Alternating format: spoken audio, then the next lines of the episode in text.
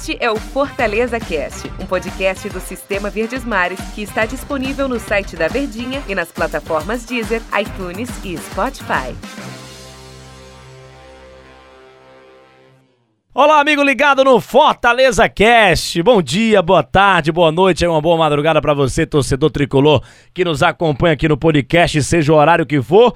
E estamos aqui ao lado de Tom Alexandrino, nosso comentarista aqui do Sistema Verdes Mares de Comunicação, pra gente falar sobre o tricolor de aço. E aí, Tom Alexandrino, tudo bem?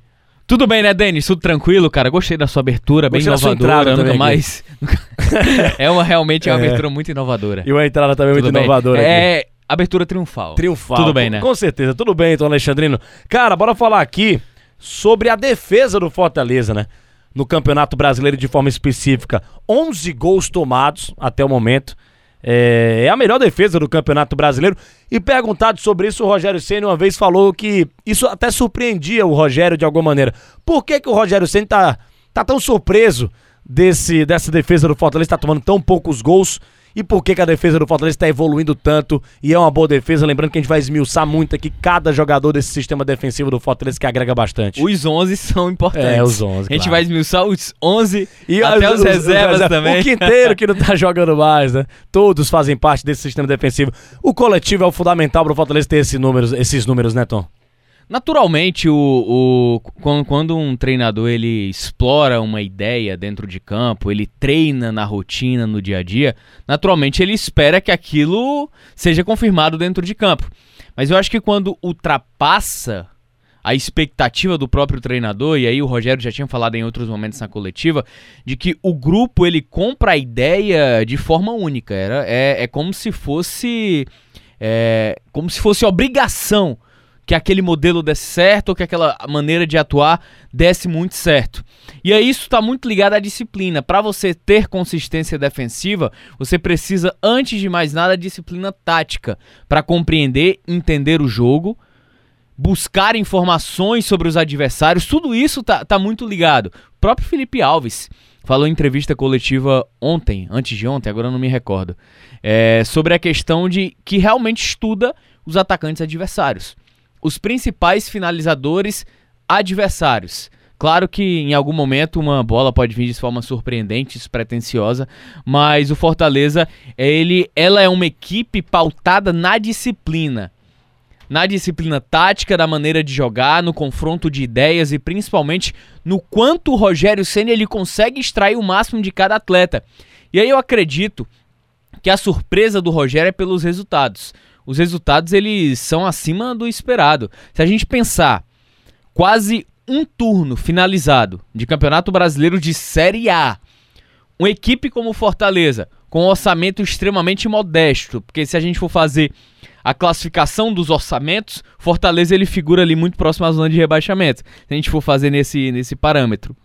E mesmo assim, se a melhor defesa do Campeonato Brasileiro da Série A, com equipes de uma qualidade técnica acima, absurda, setor ofensivo muito forte. Então eu acho que o surpreendente do Rogério não é o fato do sistema e a vocação defensiva terem encaixado, é pelos resultados que alcançou. Claro que naturalmente ele esperasse que seja um sistema sólido, que tomasse poucos gols, que conseguisse anular as principais jogadas adversárias, mas ser fora da curva acima do nível e com regularidade, a gente tá chegando no finalizando o primeiro turno aí do Campeonato Brasileiro, praticamente o Fortaleza, ele não deu nenhum sinal de queda de produção. E olha que o elenco é curto, o elenco é enxuto, o Fortaleza ele vem promovendo trocas, alternativas e principalmente improvisações para sustentar essa forma de jogar. E olha que, que números fantásticos que tem o time do Fortaleza, porque o Fortaleza tem duas partidas a menos no Campeonato Brasileiro e em 17 jogos do Campeonato Nacional, em 7, em 7, o Fortaleza não tomou gol. Sete partidas, quase metade deles, do que já foi disputado pelo Fortaleza, o time não tomou gols. São números é, é, fantásticos, é, números surpreendentes de um campeonato que tem equipes é, num patamar superior e o Fortaleza em sete jogos não tomou gol. É muita partida, viu, Tom? É muito jogo sem tomar gol, em sete. Normalmente 7 é um número que você tenta fazer durante uma temporada inteira. É. durante uma Série A de 38 rodadas. E olhe que a gente não chegou nem à metade da competição. E esses números eles se exaltam exatamente por isso, porque eles traduzem exatamente essa evolução do Fortaleza dentro de campo. Se antes era uma equipe com um poder ofensivo muito forte e pelas circunstâncias de temporada, de elenco, de contratação, de ser uma equipe um pouco mais curta, teve que encontrar uma alternativa e de repente essa alternativa deu um resultado eficaz, um tempo muito curto, é para se exaltar demais. E o Fortaleza ele, ele vem consolidando isso. E aí a gente imagina, um exemplo claro, Roger Carvalho passou muito tempo parado. De repente, tem todo aquele trabalho, transição médica, departamento físico para adquirir ritmo de jogo. Na primeira partida o cara já teve uma eficiência muito grande. Parece que ele está atuando há mais tempo, mesmo sem ritmo de jogo. Imagine um atleta desse calibre, o Roger Carvalho tem qualidade, a gente conhece São Paulo, Botafogo, só que as lesões o atrapalharam nessa sequência, jogou na Itália também. Então é um jogador que tem muita qualidade. E então um atleta quando ele demonstra essa entrega, mesmo estando abaixo do ritmo de jogo fisicamente, a gente já passa a entender tudo. Não é só o atleta, é o quanto o atleta ele se mostra responsável para produção defensiva e principalmente para uma sequência de trabalho. O cara. próprio Jackson também, quando foi preciso, ele apareceu muito bem, né? Servindo ali a defesa do time do Fortaleza. É... O Paulão, disparado, na minha opinião, o melhor zagueiro do Fortaleza na temporada, mas o Paulão não joga contra o Fluminense. Paulo não vai encarar o time do Fluminense e vai fazer uma falta tremenda, então, porque hoje eu não diria nem do, do só do Fortaleza. Para mim, o Paulão é o melhor zagueiro do futebol cearense na temporada. Eu também acho. Paulão é, é um jogador que tem uma qualidade técnica diferenciada desde a época que ele surgiu naquele famoso Grêmio Barueri. Paulão tinha 22, 23 anos naquele time, eu não lembro. Então é um atleta que cresceu muito na carreira, principalmente no internacional. Teve uma queda de produção e aí ele acabou perdendo o mercado por aquele momento no Vasco, mas todo mundo naquele time do Vasco teve uma queda, mas naturalmente você acaba responsabilizando alguém. E aí o Paulão ele encontrou no Fortaleza uma forma de ressurgir na carreira.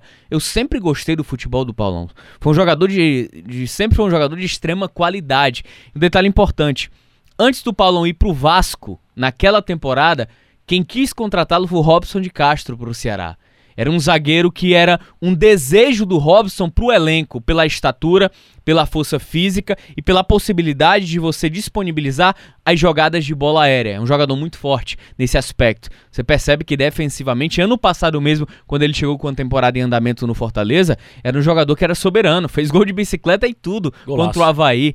Então, o Paulão hoje, de fato, além de ser o melhor zagueiro do Fortaleza, tecnicamente falando, atualmente, se em outros momentos já foi o Luiz Otávio, que também é um espetacular zagueiro, hoje o Paulão é o, o melhor zagueiro, é quem tá na vitrine do futebol cearense de qualidade. E capitão do time, tem uma liderança no Fortaleza também, que até o, o Fortaleza disponibiliza, né, no seu canal oficial no YouTube é, vídeos lá dos bastidores e o Paulão sempre tá lá muito ativo, conversando com o grupo do Fortaleza e levantando a galera, né? Colocando para cima os jogadores do Fortaleza com toda a sua liderança. Se a gente falou do Paulão que tá muito bem. Uma grande liderança. Grande tem, liderança viu? do Paulão, viu? Grande liderança do Paulão. Se o Paulão tá muito bem, é, diga-se de passagem, uma pessoa, um jogador, tá, não diria que jogando muito mal, mas teve uma queda na carreira teve uma queda na sequência do Fortaleza, até deixar, deixar de ser capitão, deixou.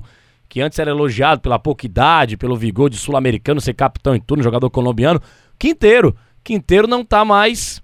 É, não, não, não, não atua mais como antes, né, Tom? O que se deve a essa queda do Quinteiro, que ano passado foi um zagueiro soberano o, na defesa o, do Fortaleza? Só, só um comparativo aqui.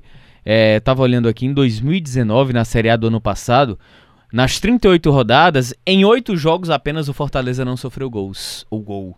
E já tá quase batendo esse recorde. Antes da metade da competição. Esses e aí voltando. Números, né? É, exatamente. Então, voltando ao assunto do Quinteiro, o Quinteiro teve uma lesão muito séria, né? Que é a lesão do pubis, que se, é, é, se ela se tornar crônica no atleta, a carreira dele fica comprometida. Eu vou dar um exemplo aqui, o Oswaldo. O Oswaldo ele surgiu muito bem no Fortaleza naquele ano de 2008 sendo uma das principais peças, fundamental para o título do Fortaleza nas, no Campeonato Cearense, a permanência na Série B de Campeonato Brasileiro, e aí ele foi vendido ao Al-Ali. E foi emprestado ao Braga de Portugal, onde começou muito bem a sua carreira europeia. Só que ele não teve continuidade e aí posteriormente voltou ao Ceará para tentar se reencontrar na carreira por causa de uma lesão de pubis, de pubis, perdão, que vinha sendo agravada. Então o cenário do Quinteiro é esse, é preciso muita cautela no tratamento do trabalho. Porque se ele não recuperar em 100%, ele pode ser reincidente, pode se tornar crônico. E aí, quando você pega uma pubalgia, cara, para jogador de futebol, é. é. algo que complica demais e pode comprometer a carreira, já que ele é um atleta novo ainda. Então, o Fortaleza ele tem muito esse trabalho de prevenção do atleta. Então o trabalho ele é gradativo, não adianta querer colocar o Quinteiro já em jogo e de repente ser reincidente na lesão. Vai agravar ainda mais a melhora e o tratamento dele. Por isso que ele perdeu um pouco mais de espaço devido à lesão. Grande exemplo de públicos é o Kaká, né, cara? Como não conseguiu e se é, recuperar. Exatamente, aí tem outro problema. Quando você não consegue se recuperar desse tipo de lesão acentuada, ela pode gerar outras lesões. E a pubalgia é. do Kaká acabou sobrecarregando o joelho. E aí ele passou a ter problemas de joelho também. Tom, do nosso tempo aqui, um grande abraço para você. Valeu, Valeu Tom Alexandrino. Valeu, valeu, Denis. Grande abraço. Grande cara. abraço, até a próxima edição aqui, torcedor do Fortaleza, aqui do nosso Fortaleza Cast. Este é o Fortaleza Cast, um podcast do Sistema Verdes Mares que está disponível no site da Verdinha e nas plataformas Deezer, iTunes e Spotify.